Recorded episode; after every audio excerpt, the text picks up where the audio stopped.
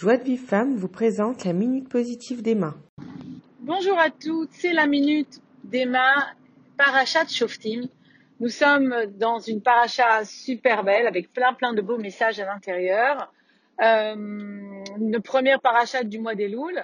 Vous allez voir qu'elle euh, est pleine, pleine d'enseignements et effectivement, euh, la paracha est écrite dans, dans, la Torah. La Torah a été donnée à l'époque, il y a 3000 ans, au mont Sinaï, à peu près par, euh, par Hachem à Moshe Rabbeinu et au peuple d'Israël. Vous allez me dire, mais quel rapport avec ce qui se passe aujourd'hui? Ben, C'est un peu l'expression Bayami Mahem Bazman c'est-à-dire c'est dans les temps d'avant, mais par exemple, c'est l'époque d'avant, mais dans le temps d'aujourd'hui. C'est-à-dire, en fait, tout ce qui s'est qu'on a eu, ce qui, est, ce qui été écrit dans la parachat, c'est fait pour aujourd'hui, pour nous aujourd'hui, et pour nous euh, aider à voir plus clair dans nos vies de tous les jours.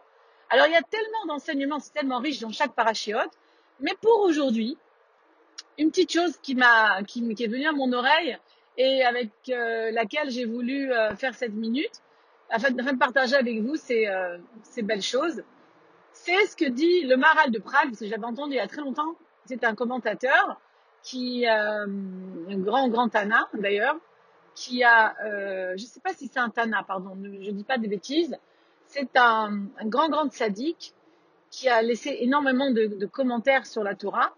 Et le Maral de Prague nous enseigne, enfin nous fait remarquer que dans cette paracha, il y a marqué là-bas euh, qu'on n'envoie pas les soldats qui ont peur à la guerre. Alors, il commente bien sûr pourquoi cela, parce qu'un soldat qui a peur à la guerre peut influencer son entourage et faire que ben, les autres aussi s'affaiblissent. Parce que effectivement, quand on a peur, bien le corps s'affaiblit, le système immunitaire aussi baisse, ça vous l'avez su, pour les gens qui ont peur d'avoir le corona. Sachez que votre système immunitaire s'affaiblit.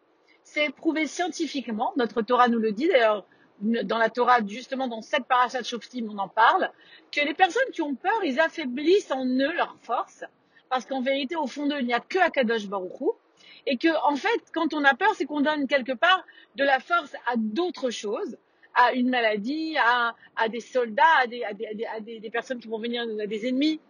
Et à ce moment-là, on s'affaiblit et il ne vaut mieux pas rentrer en guerre à ce moment-là, puisqu'on risquerait d'influencer les autres et les affaiblir aussi.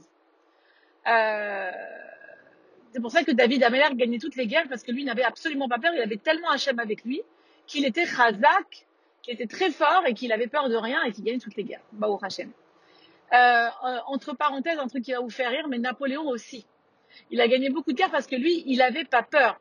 Et euh, c'est son D'ailleurs, c'est un livre. J'ai oublié le nom de ce livre que et Rabbi Nachman en parle d'Afka, d'un livre où il parle de Napoléon euh, c'était des, des, commentateurs de l'époque qui étaient, euh, qui étaient rentrés dans le camp de Napoléon même, et qui avaient vu qu'est-ce qui se passait, pourquoi il gagnait ces guerres. En fait, ils avaient vu que Napoléon, c'était quelqu'un qui a été gay, très très gay, et qui voulait, par, euh, par beaucoup d'émouna, même si ce n'est pas une émouna en Dieu, mais une émouna en eux, de force et de joie, rentrer dans les guerres de sorte qu'ils étaient sûrs qu'ils allaient gagner. Donc ils n'avaient pas peur, et ils gagnaient toutes les guerres, ces soldats.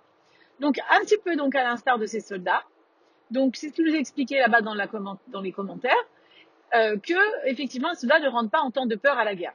Le, le Nefesh Achaim, or Achaim Akadosh, nous explique aussi dans un de ses livres que au temps du jugement, donc à, Elul, à Rosh Hashanah, pardon, à Rosh Hashanah, eh l'homme sera jugé aussi par rapport à cette paracha, non seulement à lui-même et ses actions, mais l'influence qu'il aura eue sur son entourage.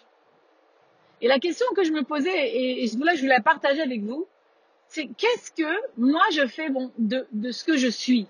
Alors, je suis comme je suis. Moi, j'ai des peurs, j'ai des stress, j'ai des colères, j'ai des moments de gaieté, j'ai des moments de goudoucha incroyables, j'ai des moments comme tout le monde, des moments de, joie, des moments où on est, vraiment, euh, on, on, se déçoit soi-même, on n'est pas du tout comme on voudrait être, on a des stress, tout le monde est pareil.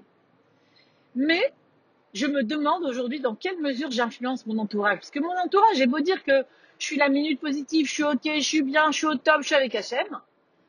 Mais est-ce que réellement je les influence dans ce sens en le disant ou en l'étant? Ou en étant ce que je dis? Il me semble que la réponse est déjà donnée par pas mal de, de nos, de tzadikim dans les textes. Euh, moi, je pense à plus un contemporain, euh, Rav Jacobson, qui nous a enseigné, qui est un contemporain qui habite à Benebrak, qu'effectivement, dans l'éducation, le Rav Volbe aussi en parle, il n'y a pas grand-chose à faire, juste à donner l'exemple. Mais c'est pas seulement maintenant je donne l'exemple, c'est ce que ma, ma shani makrina, ce que, ce que je, je, je, transmets énergétiquement à l'autre. Donc en fait, si moi je suis dans des peurs et que je veux ne pas faire peur à mes enfants, je veux me les gaber, je veux me être plus au-delà de ça, ne pas leur faire voir ce que je ressens.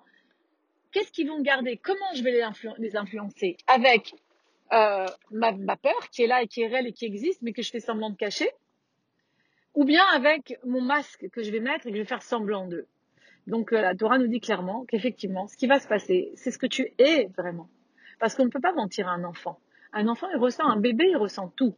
Comme ça nous expliquent nos textes. Un bébé, il ressent tout depuis le ventre de sa mère.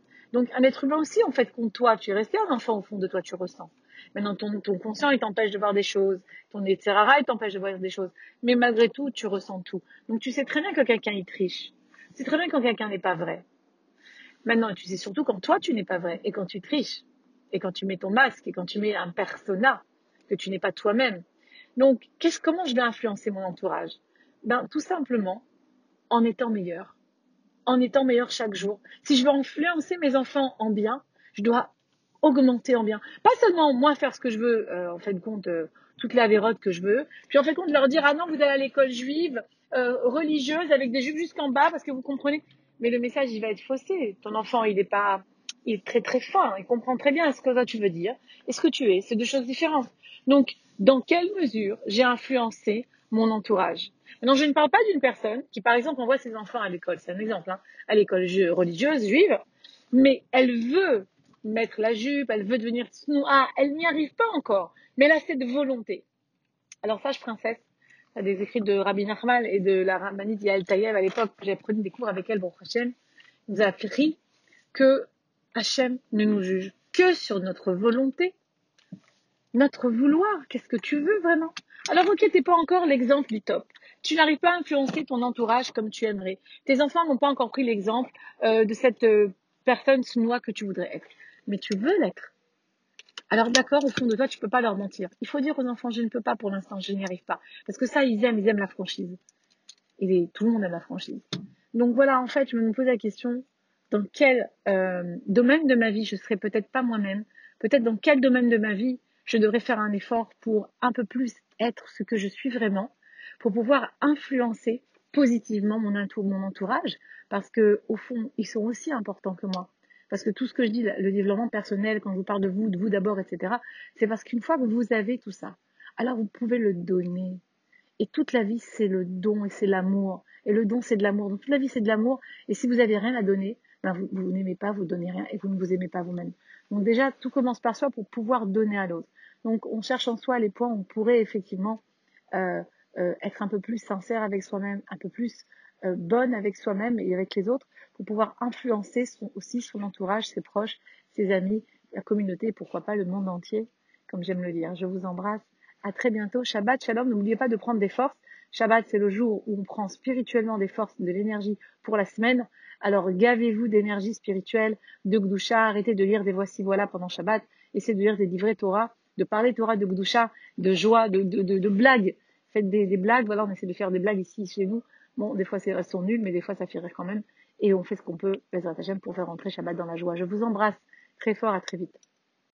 Pour recevoir les cours Joie de vie femme, envoyez un message WhatsApp au 00 972 58 704 06 88.